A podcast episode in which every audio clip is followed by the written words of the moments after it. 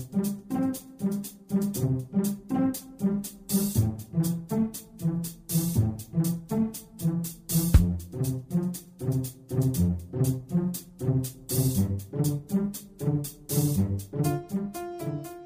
Здравствуйте, дорогие слушатели Международной молитвы за мир. С вами сегодня Константин, и мы с вами продолжаем анализировать важнейшие события на планете и стоять на страже мира на Земле. А причин у нас, к сожалению, сегодня для этого много. Не утихают репрессии в Турции. В рамках чрезвычайного положения изданы два указа об увольнении более двух тысяч сотрудников полиции, а также сотен военных и сотрудников Министерства связи. Мера принята в связи с попыткой военного переворота в стране в середине июля. В соответствии с предыдущими аналогичными указами в Турции уволили тысячи сотрудников сил безопасности страны, а также закрыли тысячи частных школ, благотворительных организаций и других учреждений, подозреваемых в связях с исламским проповедником Фетхулахом Гюленом, которого турецкие власти считают организатором попытки переворота. Чрезвычайное положение было введено в стране 21 июня на три месяца. Самого проповедника Гюлена Генпрокуратура Турции потребовала приговорить к двум пожизненным срокам заключения и еще 1900 годам тюрьмы, сообщает Yahoo News со ссылкой на AFP. Прошу прощения за комментарий. А что, маразм крепчает?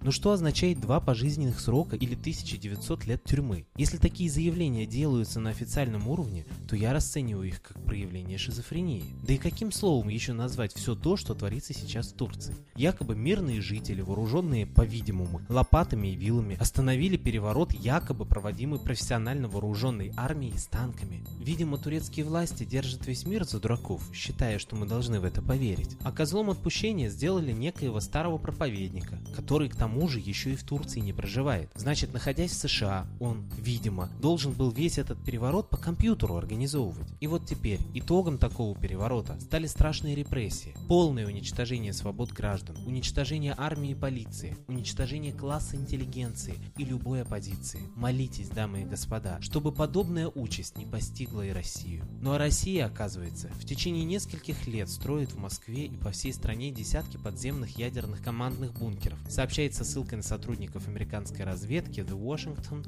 Free Beacon, в материале, на который ссылается сайт Инопресса. Вы понимаете, к чему все идет? Или люди забыли уже о всех ужасах 41-45 годов? Как-то в сетях интернета я наткнулся на интервью со 105-летней бывшей секретаршей главы Министерства пропаганды фашистской Германии Йозефа Геббельса. Она рассказала, что сотрудники либо не знали об ужасах фашизма, либо игнорировали слухи об этом. В ее обязанности входило преуменьшение статистики о потерях среди немецких солдат, а также завышение количества немецких женщин, изнасилованных красноармейцами. О Холокосте она якобы узнала только после войны. По ее словам, она верила, что евреев просто отправляют в деревни в Судетах, которые нуждаются в дополнительном населении. Мы в это верили, мы на это купились. Это казалось абсолютно правдоподобным, говорит секретарша. И вот подобно этой секретарше, Россия сегодня живет в таких же иллюзиях, читая искаженную статистику, искаженные новости и находясь в иллюзорном ощущении полной безопасности. Ведь лето, дачи, отпуска. Так вот, я напомню, что Великая Отечественная война началась тоже летом. Вся страна праздновала школьный выпускной. И сегодня, судя по новостям, все движется именно к войне. Вопрос только в ее сроках и масштабности. Так что давайте выходить из иллюзий. И не надо недооценивать сегодня помощь коллективной молитвы. В таком случае обращение к Высшему – это чуть ли не единственная помощь. Причем многие эзотерические течения и даже ученые говорят, что надо обращаться к Солнцу. Все военные и революционные события на Земле всегда связаны с солнечной активностью. Тому имеется в подтверждение масса научных наблюдений. Так что обращайтесь к Солнцу, оно нас слышит. Да и исторически, во многих культах на планете именно Солнце олицетворяло образ бога мира и согласия под именем Митры, Ра или Майтрей. Разве сейчас не самое подходящее время обратиться к Солнцу и просить его за мир на Земле? В продолжение я хочу поставить песню идейного вдохновителя нашей передачи, известного российского психолога и исследователя загадок древности Светланы Лады Русь. Песня называется «Предвоенная». Она как раз нам и напомнит о всех ужасах военного времени.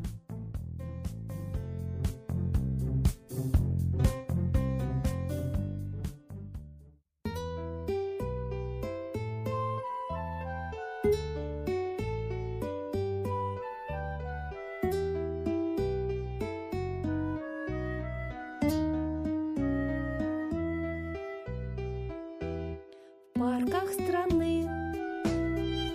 Снова вальсы играют, призрак войны. Предвоенный оркестр нам все настойчивей Напоминают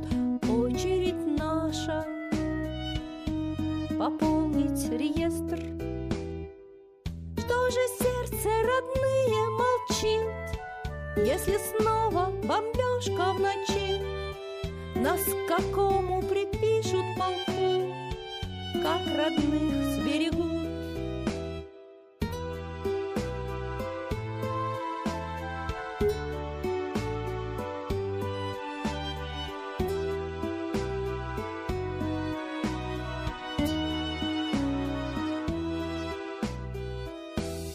Долго мы спали, смертельно больные, Не ждали войну, все мы по жизни Спешим, как чумные, а на глазах Разрушают страну. В сорок первом далеком году Точно так же не ждали беду. Выходной ожидала страна, а случилась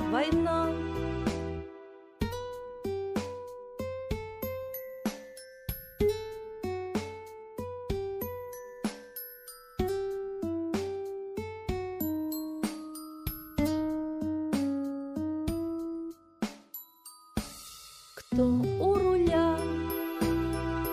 Свое сердце спросите, чье колдовство Над Россией стоит, вы просыпайтесь Родные, не спите, в центре страны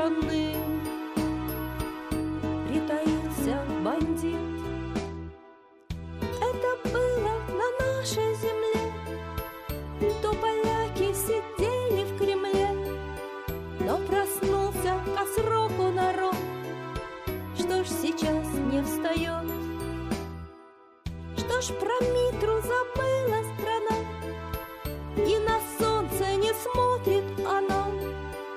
Наши предки зовут к небесам, Митре скажем, пошли помощь нам.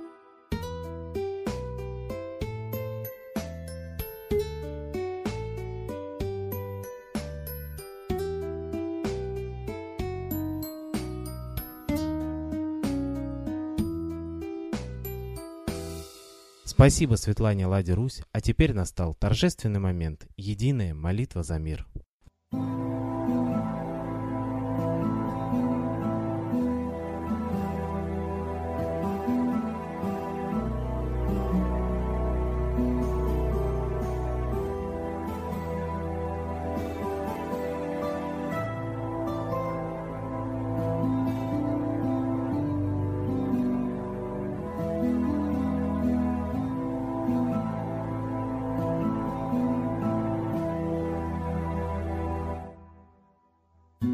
Дух смерти и зла над Россией клубится, И заговор тьмы над народом глумится. Исчезли последние крохи в стране, А НАТО, Китай уж готовы к войне. Солнце родное, спаси нам страну, Трусости, лени, прости нам вину. Солнце, Митра, Ра, Майтрея, Всех нас нечисть не жалеет. Если молитва уйдет в небеса, Снова начнутся у нас чудеса.